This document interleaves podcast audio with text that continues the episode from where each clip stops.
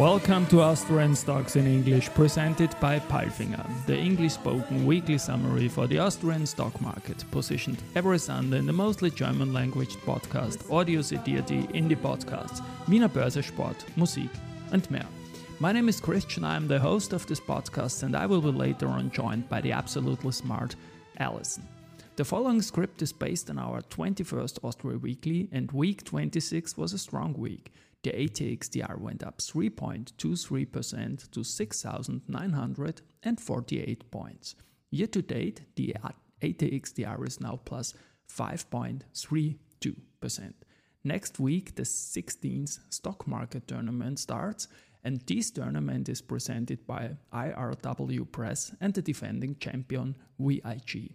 News came from Andritz, Verbund, CA Immo, SIMO, Zumtobel, Verbund, and FACC. Spoken now by the absolutely smart Alison.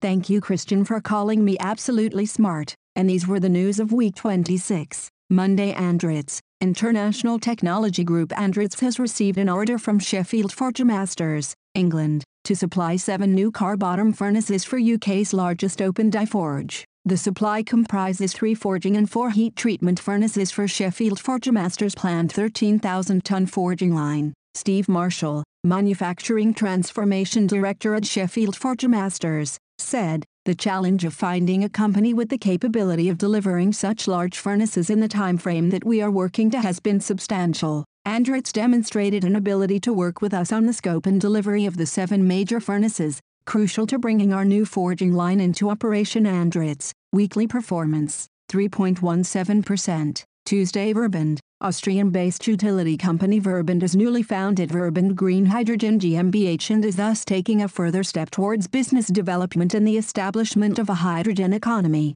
The company is working on building an extensive value chain to import large quantities of green hydrogen from neighboring regions in the long term. The first agreements have already been concluded with international partners. Verbund, weekly performance 5.76%. Andritz, International Technology Group Andritz has received an order from DS Smith to supply a complete stock preparation line and an innovative reject treatment system for the mill and Porcari that produces new packaging papers from 100% recycled paper. The stock preparation line includes Europe's largest fiber flow drum pulper. Andritz, weekly performance, 3.17%. Wednesday CA Immo, Austrian-based real estate company CA Immo has signed a 12-year lease agreement with State Street Bank International GmbH for around 5,000 meters to the power of two of rental space in the one office and hotel tower in Frankfurt. State Street is one of the world's leading providers of financial services to institutional investors. With the conclusion of this lease agreement the approximately 190-meter high one is approximately 87% let.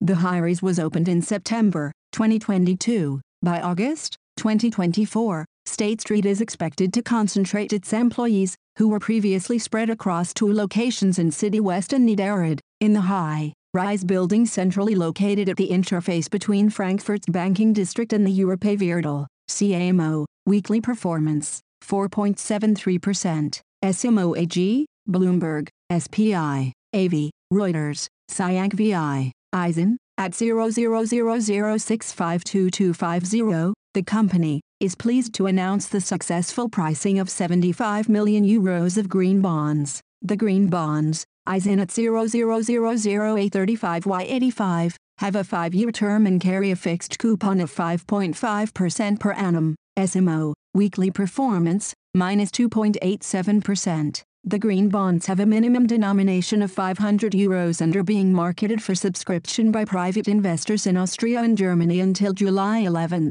2023, subject to early closing. The green bonds will be listed on the official market of the Vienna Stock Exchange in the corporate's prime segment. Proceeds will be used to finance or refinance eligible green projects as defined in S Immo AG's sustainable bond framework. Thursday Andritz, International Technology Group Andritz has received an order from Mpact Operations to upgrade a pulping line at its Mkhondo paper mill in Mpumalanga, South Africa. The upgrade will boost the line's capacity and improve the strength properties of the product. This will help the customer respond to the strong domestic and international demand for high-quality sustainable packing solutions. Andritz, weekly performance, 3.17%. Zumtobel, the Lighting Group Zumtobel announced a rise in revenues of 5.3%, FX adjusted by 4.7%, year-on-year to 1,209 euros and 20 cents million. EBIT increased by 38.7% to 84.3 million euros, making it the highest EBIT in 14 years and represents an EBIT margin of 7%. Revenues were within the guidance range, 4% to 8%, and the EBIT margin reflected the upper end of the also adjusted guidance range of 5% to 7%. CEO Alfred Felder, the generally tense situation surrounding the subject of energy has created a special type of boom. The relevant EU directives have led to increasing investments by our customers in more energy efficient lighting solutions, and we expect this trend will continue. Zumtobel, weekly performance, 4.53%. Friday UBM, after the Frankfurter Allgemeine Zeitung moved in as the tenant at the end of 2022, the new FAZ headquarters has now been transferred to the owner, HanseMerkur Grundvermögen, which has secured the property for one of its investment vehicles. The final purchase price totaled approximately 198 million euros. The FAZ tower was developed by UBM Development, 75%, together with Polysimmobilling Group, 25%. UBM, weekly performance, minus 0.76%. Do & Co, the supervisory board of catering company Do & Co has resolved to expand the executive board to four members by the end of August 2023. At the latest, Gottfried Neumeister is leaving the executive board at his own request at the end of his term of office on June 30, 2023, but will, as an advisor, remain closely associated with the company, Do & Co states in an announcement. Do & Co, weekly performance, minus 6.43%. And now bye bye from Alison. And Christian, we wish you a great week. Hear you next Sunday.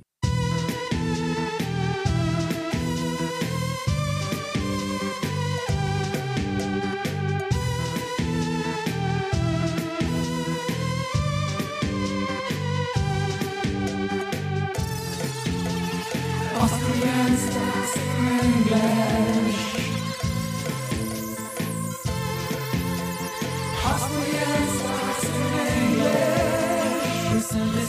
this